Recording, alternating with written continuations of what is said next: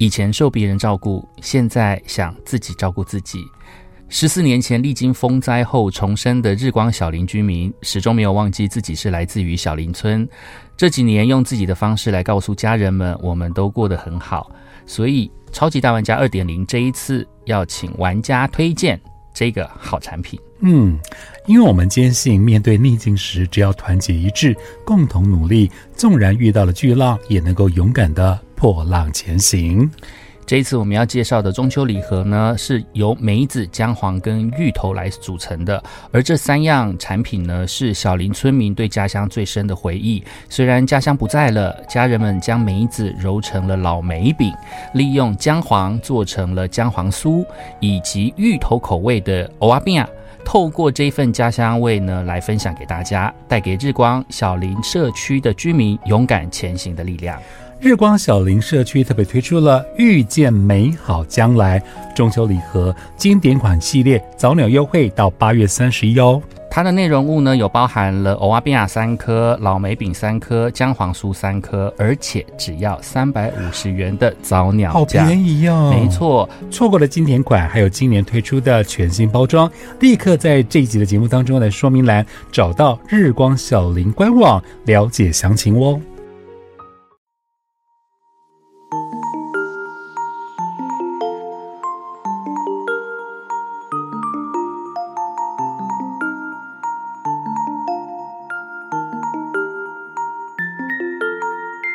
不错吧？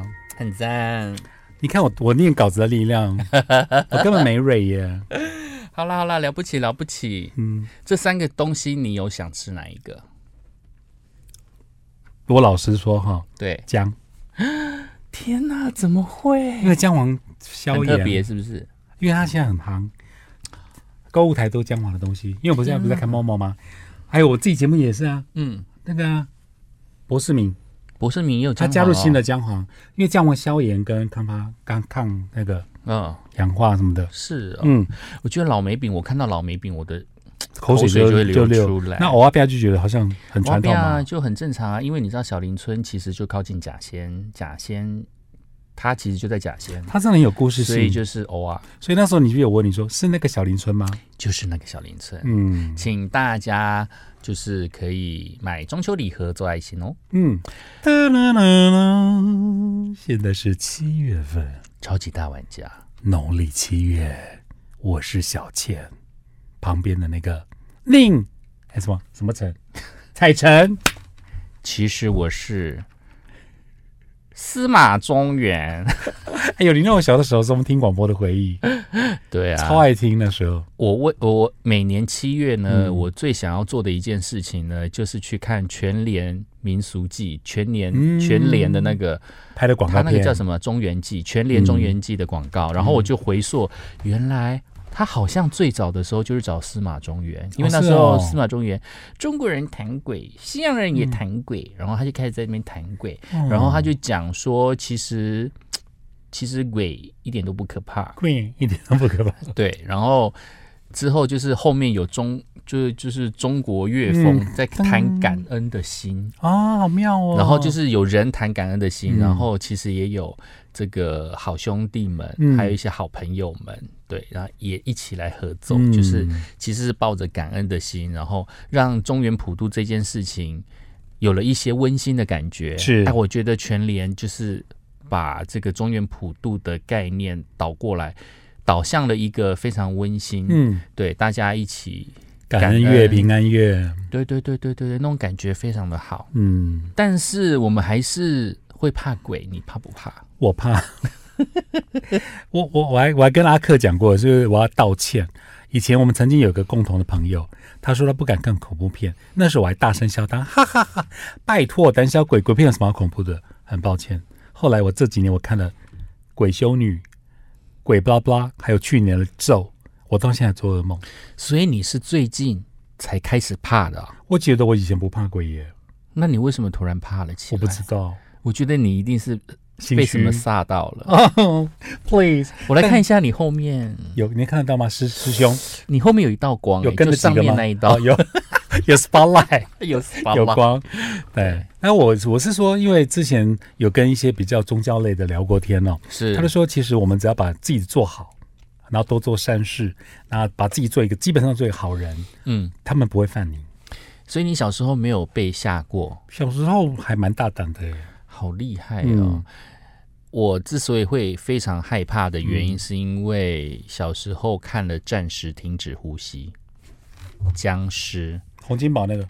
对他的那一系列哦，原兵然后因为他的。僵尸就是搞得非常的恶心，跟会飘出臭味、腐臭味。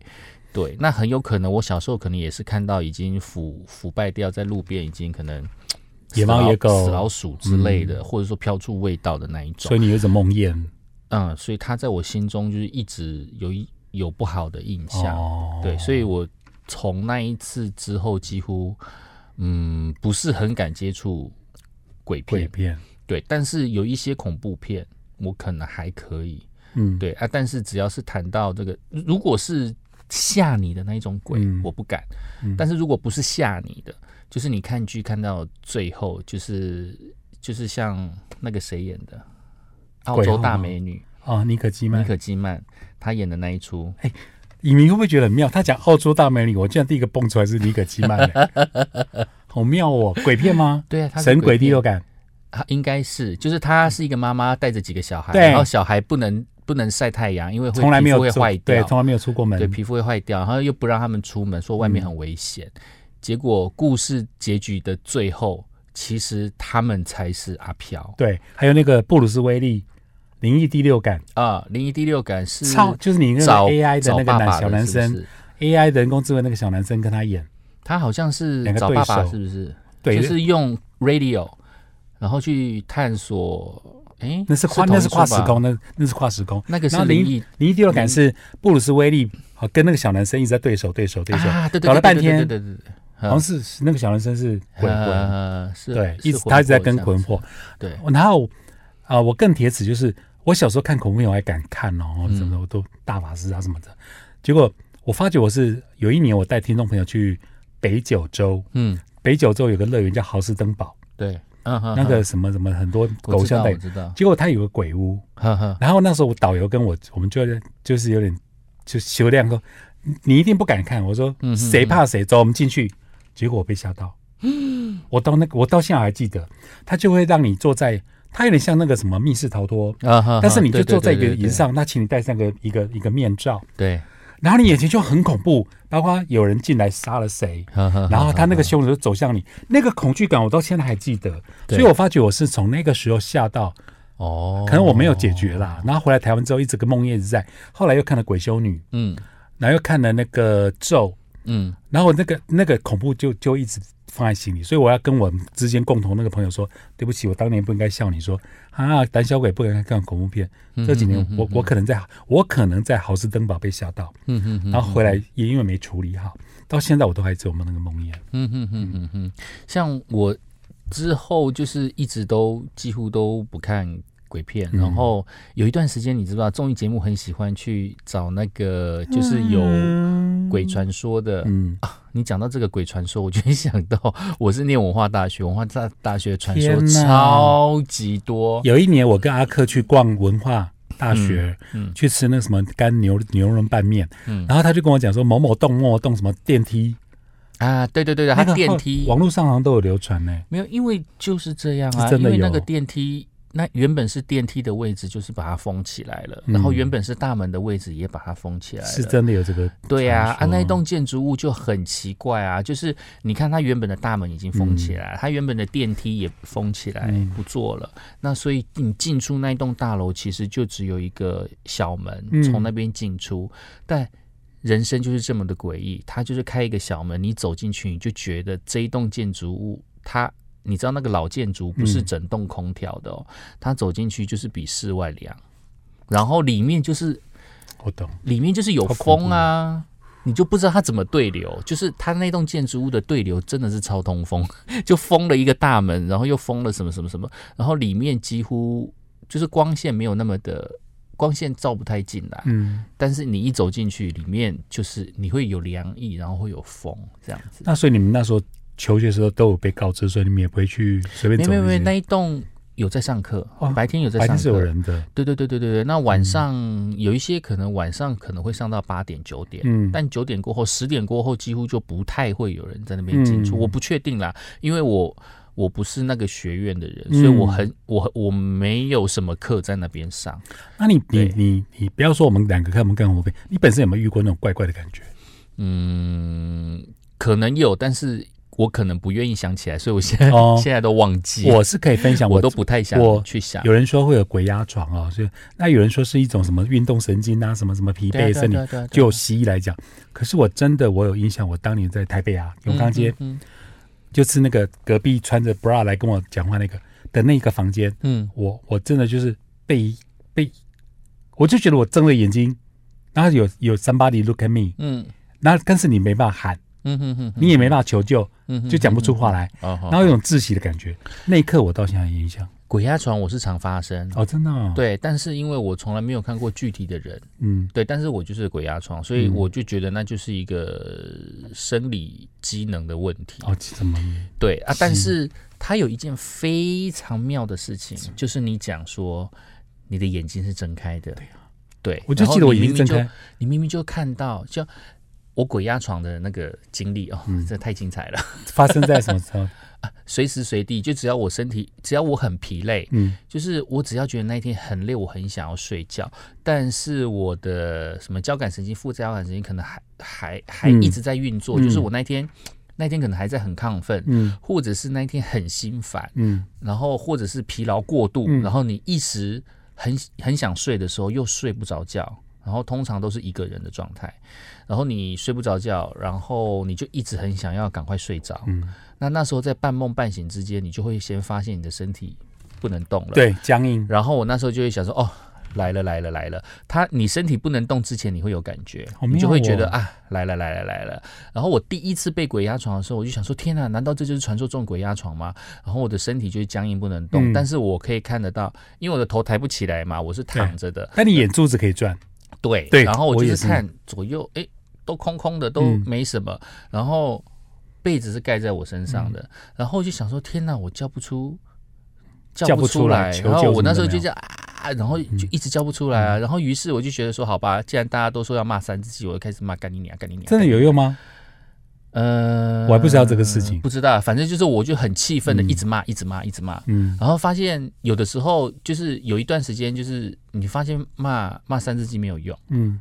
那你就开始念念佛经了，啊，我我我我 我是念唵嘛呢呗咪吽，是哦唵嘛呢没有呢，我就是一直南无阿弥陀佛。对我就是南无阿弥陀佛，南无南无阿弥陀佛，你什么时候要走，你什么时候要走嗯之类的，嗯。我大概也是会念，但是也不会好。嗯。那我大概可以揣摩到怎么样子才会好，就是当你放下了，你就不要纠结了。我就说好啊，我看你能够你压吧。嗯，对啊，我就看你能够压我压多久，嗯。然后你那时候身体会慢慢的放松，然后你的眼睛可能就是半睁开没有半睁开，但是你还是看到外界，嗯。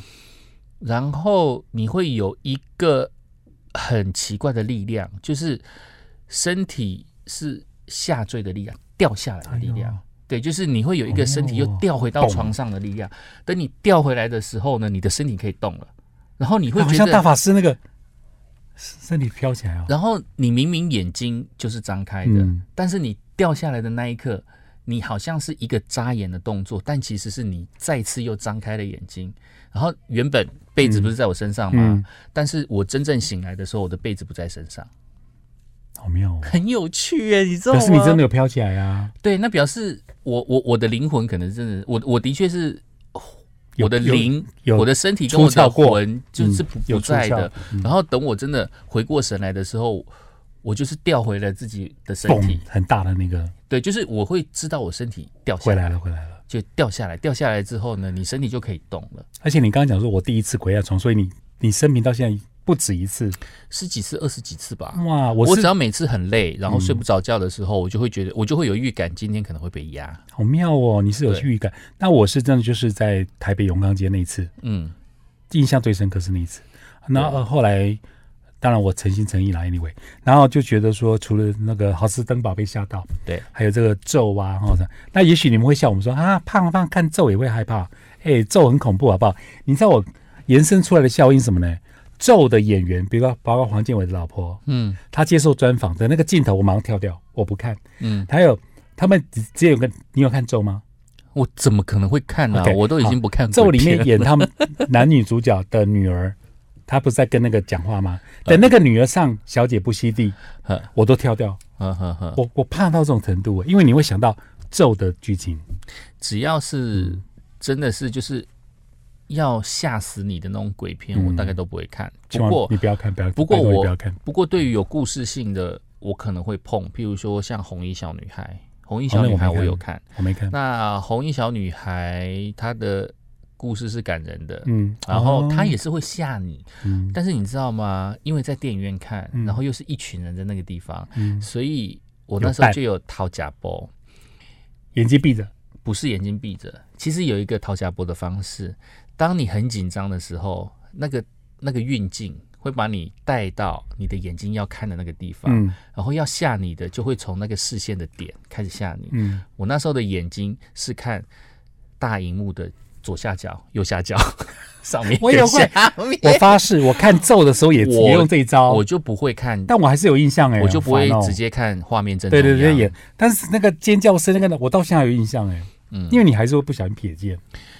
啊，红衣小女孩我是这样看过来的，三集耶，你都看了？第三集没有看，我看前食人鱼两集什么的，啊，第一集人面鱼啦，食人鱼，人面鱼。第一集比较可怕，但第二集徐若瑄演，呃，不不是呃那个那个谁，杨丞琳，嗯。杨丞琳的那个我也有看，嗯，对啊，那其实就是一个，他其实就是告诉你对生命的尊重，对啊，我觉得哎呀，敬鬼神啦，敬尊敬就保持一个。其实你看，像国外的也是吓人的，他们其实也是有警示的意味啊，嗯。有什么孤儿院啊，什么嗯。他啊，什么什么什么什么有的没的，嗯，对，但我都还是不看。但是你说那种那种什么什么活尸类的，嗯，我还是会看，就《我是传奇》啊，那一种活尸啊，我们很小的时候有一个什么恶魔坟场，嗯哦，，我到现在印象很深刻，然后现在好恐怖哦，现在超级有名的嗯韩剧，现在在播第二季的《驱魔面馆》很好看，哦我不敢看，《驱魔面馆》很恐怖吗？它不会很恐怖，它讲的是人性，它就是讲抓鬼的故事。哦，对，就是之前韩剧那个谁嗯，高金金高银。很有名的那怎么？听起来很像金包银啊？我每次都这样，因为他有演那个啊，啊，韩剧韩星的名字我都不嗯懂，金高，银我都不应该是啦。我知道有一个叫金高银的，嗯然后你看他跟李东旭演那个叫什么剧，我现在想不起来，那个那个里面也有点恐怖。好好好好好。嗯，我我是不是好奇大家你们对恐怖片的这个定义？我跟你讲，他们一定会笑我们。嗯，我觉得大家都啊会笑我看咒也会怕哦，因为你看现在台湾的鬼片、鬼电影收视就是都卖票房那么啊好，就表示大家都不再不再怕这种事啊。嗯，对啊，我们这种小鸟胆、小鸡胆就是会怕。我承认我害怕。对啊，但是实际上遇到的，我只有因为我以前就是在台中，在全国广播的时候、跑社会新闻，嗯。所以我们就一定要进出。嗯。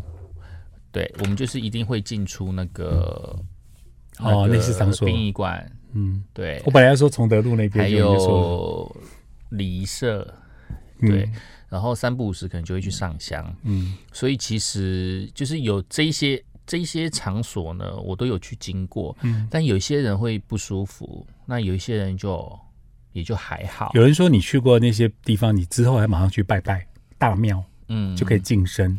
或者说有一些民间，嗯。或者是有一些民间传奇啊，就是你可能去进进到这些场所，然后之前呢，你可能就是拿一个红包哦。装一些装装什么榕树榕树叶哦，，榕啊，或者是艾草，艾草类似这种东西，然后装在装在那个红包袋里面，嗯然后放在口袋里，然后离开的时候等你离开的时候再把那个丢掉。哦，有我听说，嗯对，对对对对对，那个就是保平安。嗯，然后有些人就会说，呃，就是你出入这些场所之后呢，就是去庙里走一圈嗯再回家。嗯，嗯对，也是有这种说法。嗯但我会觉得就，反正就是保持尊敬善良的心，尊敬，对，对对对对，敬鬼神，然后保持自己善良。嗯然后，因为其实我们对于不知道的领域，会有很多种的诠释的方式。譬如说，像那个有些人就想归宗于神学啊。嗯那如果你看很多英雄片、超级电影，嗯然后你就会觉得这个叫平行时空。嗯，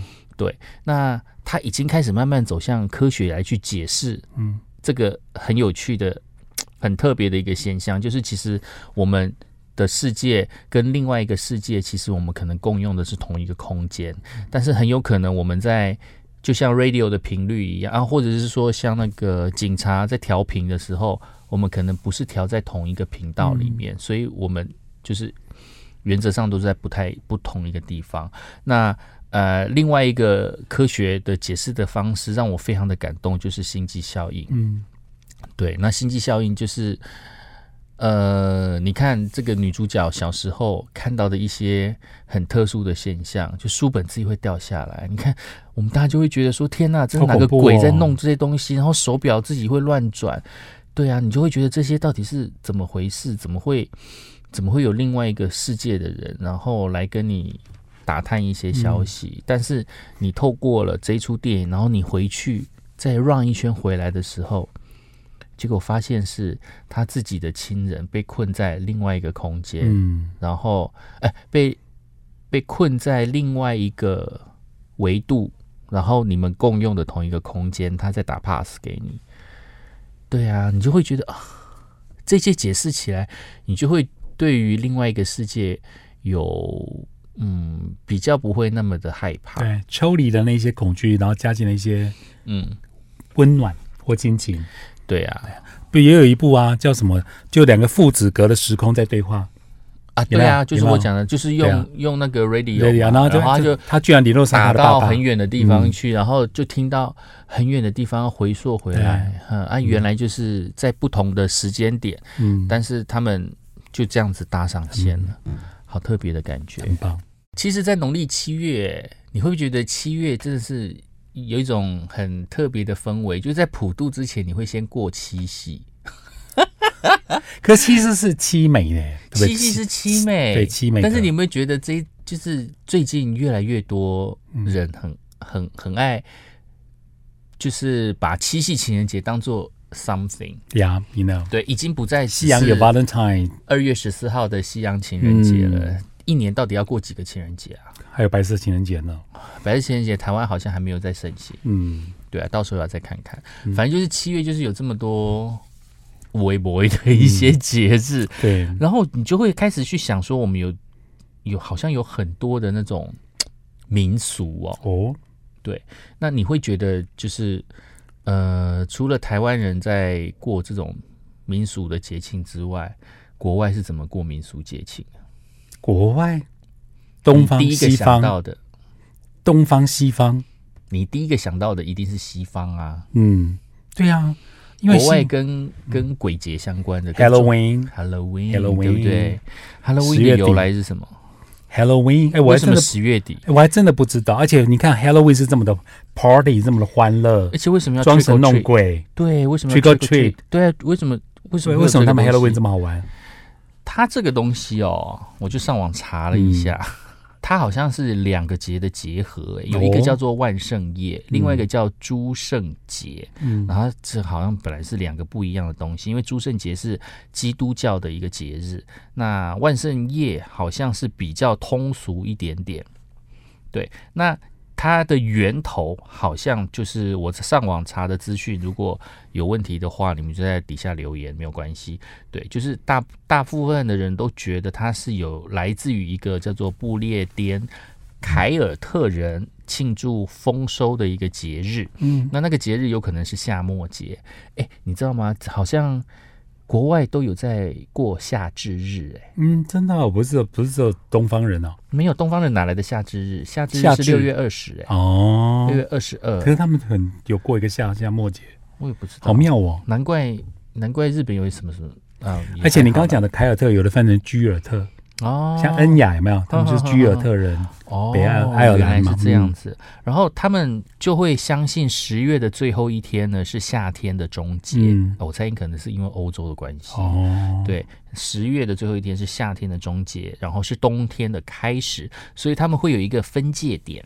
嗯然后他们在这个分界点呢，就会有一些给他一些意义啦。那他们有一些人称为什么死人之日或者是鬼节，嗯他们觉得在这个分界点呢，会有恶鬼出没哎，然后死去的人们的灵魂呢，也会离开阴间，然后在世界在世间游走，拜访亲友。嗯，就真的很像我们中原普渡的概念，就是鬼门嗯开的那种概念，就是就是这一群人就是放放暑假，对，就是放假出来，嗯然后去看看自己活在人间的朋友还好不好。那其实这一天的晚上呢，呃，在走在外面就比较的危险。就还有一个起源，就是古时候的爱尔兰人觉得十月三十一号还有十月一号呢，亡灵会回到人间，所以呢，有习俗就是我们活着的人就穿着奇装异服游行驱鬼。这万圣节那个是驱鬼，但是对我来讲，我会觉得 应该是为了让他们回来，嗯，就是为了迎接他们回来，然后呃，不要不要让大家看到，就不要让大家觉得你们跟我们有什么不同。哦，我倒所以我们也装神弄鬼，对啊，我喜欢这样的诠释，嗯，就是好妙哦。我们也跟你们一样，然后就开始装神弄鬼嗯这样子。那 trick or treat 呢？为什么要赏糖果或是然后恶作剧？呃，欧洲大陆嗯，他有为王者布施糖果的习惯，哦，对，然后接受答应呢，就是以王王者为祈祷来做回报，嗯，对，那就发展出这个小孩子到各家索取糖果的这一个习惯对，然后呃，来自爱尔兰跟苏格兰移民。那他们在十九世纪的时候，将相关的习俗传播到世界各地。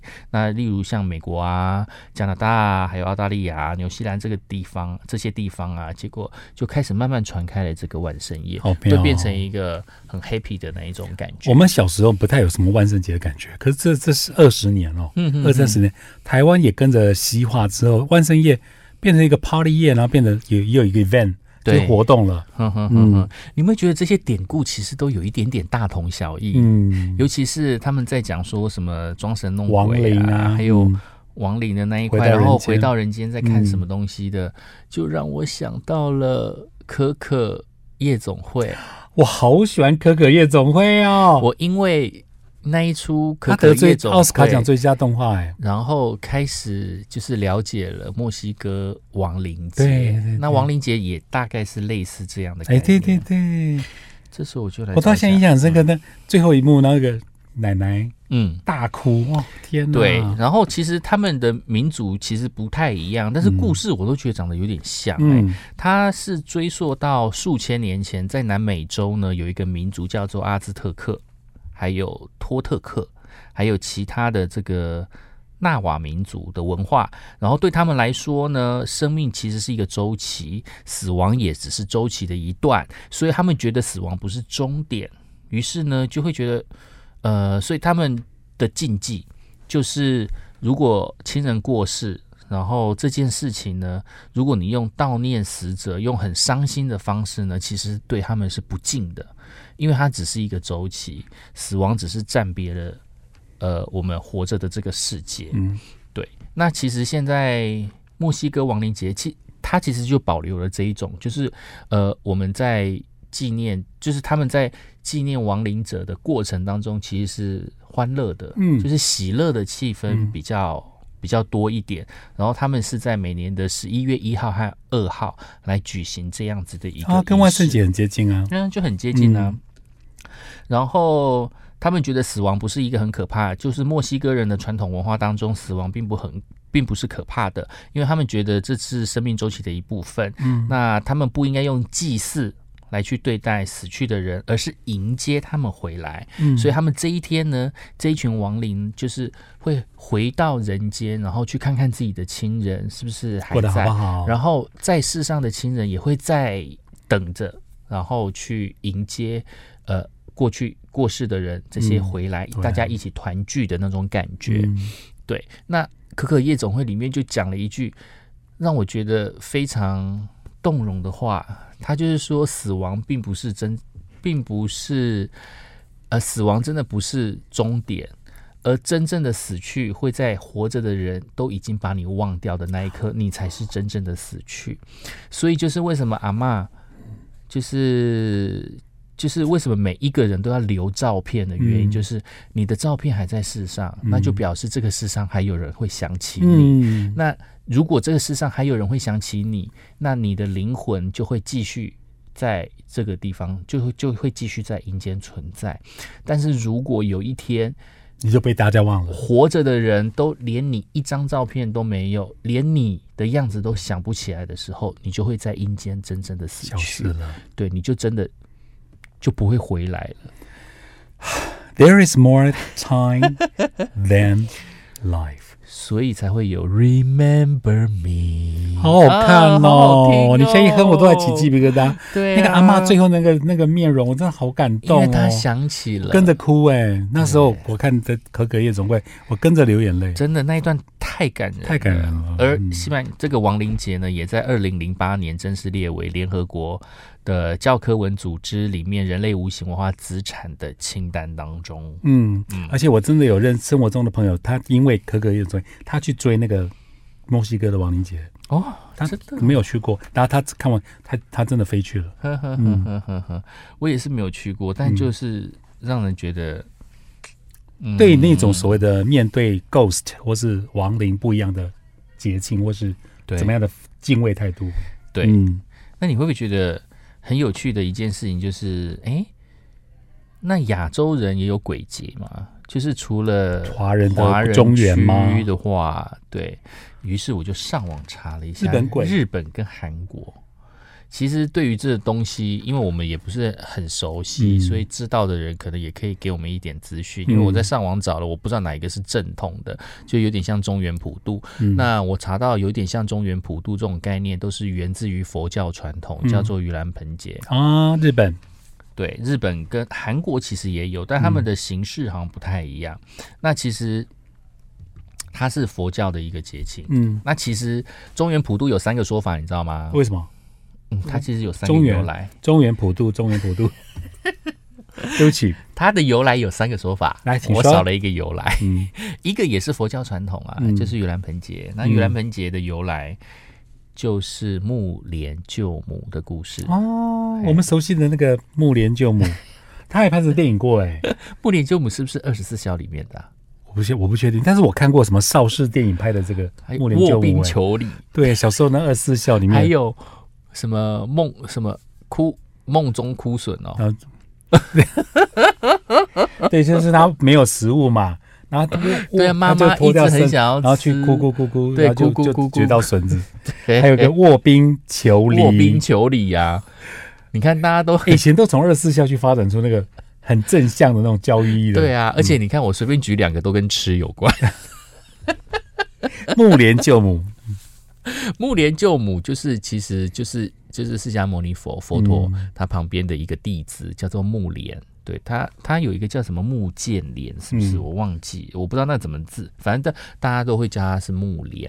然后他，因为他就是在在佛陀旁边去修行，然后有一次呢，他就是用他自己的神力，然后去看一下已经死去的妈妈，就发现妈妈在恶鬼道里面，就是在在在在那个算地狱吧，反正就阴间，就在恶鬼道里面受苦，然后好像是倒吊的那种、那种、那种、那种很很苦难、啊、很惨的，很惨的状况，然后他就。因为他很孝顺，他觉得妈妈这样受苦，他于心不忍，于是呢就想办法，就弄了一碗好吃的东西，嗯然后给妈妈。然后他递给妈妈，妈妈要吃的时候呢，结果那那个食物呢就化作一盆炭灰，哎呦，对，就妈妈也没有办法吃。嗯那于是木莲非常的心急，于是就求助于佛陀，就说我到底要怎么样子才可以让妈妈不受苦？然后呃，就是因为妈妈在生前就是做了很多的坏事，那这件事情呢，不是木莲一个人的修行呢就可以让妈妈可以免于苦难，呃，对，就不是他一个人就可以让妈妈有功德，嗯就是他以前的业障可能比较深，嗯那于是呢，木莲就想说，那不如我就集结众人之集结众人之力。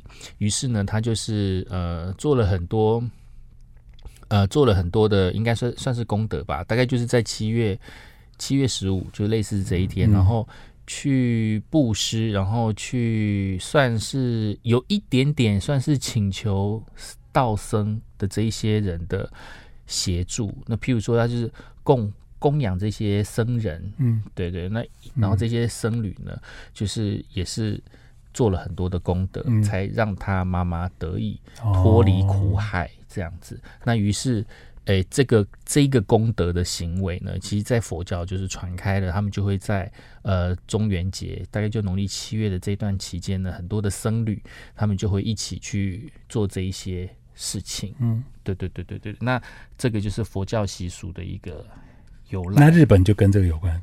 对，那日本的习哦俗其实就是从盂兰盆节这边过来的。嗯那其实台湾的中元节有另外一个道教的习俗，就是台湾就是有什么上元、中元、下元。嗯那其实它是在道教里面，它有三个关，一个叫做天官，一个叫地官，一个叫水官。嗯然后这三个官的诞辰呢，就是上元节、中元节跟下元节。对，那呃，中元节就是地官的生日。那呃，在这个地官生日的这个期间呢，他就是要去赦免那个可能阴间的一些人。那于是呢，就必须要去评断谁可以被赦免。哦，就是你的功德到底有没有做好，或者说你自己赎的罪有没有做好。那呃，地官这一天呢，就会来到凡间，然后拿出厚厚的花名册，然后根据神仙啊、凡人跟动物们的表现呢，然后来去做考察，想说哦，我可以赦免你，然后你可哦，以、你不行，对，然后你就可以呃，你就可以还，就是回到人人间间啊，或者说你可以再怎么样子或转世。哎呀，或者再轮回到哪一个好的好一点的地方这样子。那所以呃这一天呢就叫做中原普渡。那于是我们在人间，我们就会希望能够做一些好事情去对待这一些好兄弟们，嗯然后希望，然后也为我们自己添一点功德，然后也为也为这些好兄弟们、啊可以帮助他们可以到更好的地方去这样子。那还有另外一个台湾的民间习俗。华人的民间习俗，呃，其实就是有鬼门关的一个传说，嗯就是七月一号的时候，阴曹地府会打开鬼门，让孤魂野鬼回到阳间去探视亲人。嗯那这个传说其实就跟就跟就跟大家讲差不多啊，嗯万圣节啊怎么样子，就是会有一天，然后回到人会开啊这样子。对，然后民众在这一天呢，就会在大街上设宴，然后让他们打打牙祭啊，迎接好兄弟回来啊，然后一直到七月最后一天，就他们暑假放完了之后，他们就会回去。哦，所以七月就叫做民俗月，嗯农历七月。所以中原普渡那天，我们就是摆很多澎做切操哎，很澎湃的祭品嗯，给好兄弟来享用。然后这些传说里面呢、其实呃，因为我很喜欢《鬼迷之刃》，然后我们也看过之前很厉害的片子，叫做《你的名字》。嗯，对那他其实我就我会觉得他就有牵涉到日本的一个习俗跟传统，他们觉得在傍晚的时候是阳间跟阴间交界的交界天。嗯对，那呃，日本有一个习俗叫做百鬼夜行。对，那它的百鬼夜行的习俗，差不多就是说，呃，他们的概念就是，啊、就很接近我们所说的，其实人鬼都共用同一个空间。对，那只是我们都是在白天的时候利用，但晚上的时候他，晚就你刚刚讲心机们欢乐效应的那个。feel，对，，那晚上就是他们出来玩的时嗯。候，所以百鬼夜行的意思就是说，其实晚上的时候这一群鬼就特别多，然后、呃，在傍晚的那个交界点的时候，就是可能会有一些重叠的时候，对，那可能就很危险，因为你的名字就是在黄昏的时候，他们两个见面，哦，超感人的，对，那呃，我就会觉得，哎、研究这些。突然为了这一集，然后研究这些东西还蛮好玩的。然后日本嗯还有一个叫什么声波鬼的一个剥剥离东西的对拨拨开东西的，拨。因为他就跟汉武帝有关系。哦，对啊，然后这个就有点像民间传说，嗯，倒是还好。就就没想到我们讲的鬼月、鬼月、普渡月有这么多国家有不同的节日跟它的缘由。对呀、对啊，还有一个是泰国的鬼面节，哦，泰国的鬼子恐怖，五告 combo。我有时候电影台在播什么娜娜哦，哦，泰国的鬼怎么那么 combo？真恐怖！你是有看过很多是不是啊？我就是娜之前娜，是不是有什么模范生就那个啊？那个我不知道，那个我反而没看，反正就是有几个就是小也是看电影台重播的什么娜娜，有个女鬼，哦，那恐怖到现在我还记得。你不是很怕吗？很怕又要一直看，对呀。这到底是什么东西就就就？这样闭着看呐、就像我说我看咒的时候，我在电影院我是看 左下角右下角选你，但很不好意思，你就瞥你瞥眼睛的时候，你就看偏偏看到那些印印象深刻到不行的镜头，我到现在还记得。笑死我！对呀、你看多恐怖！好啦，算了，泰国片最恐怖聊得太开心，我觉得到那个笑点都可以，你这个剪进去哦，太好笑了。烦死。泰国片到底多恐怖呢？假恐怖！好啦，其实就是想说，在农历七月，嗯然后跟大家分享一下我们的鬼话连篇。哎、很好啊，这集叫鬼话连篇。哎呀，哎呀好，但我们是很敬畏鬼神的哦。对，这也是我这也是我不看鬼片的原因。然后我也不会想要去什么探索鬼屋之类的。反正我就觉得，既然我们都大家都在同一个空间里面，我们就彼此不要打扰。对，不要打扰，嗯，敬畏他们。OK，这一集就到这边喽，平安，平安。下集见。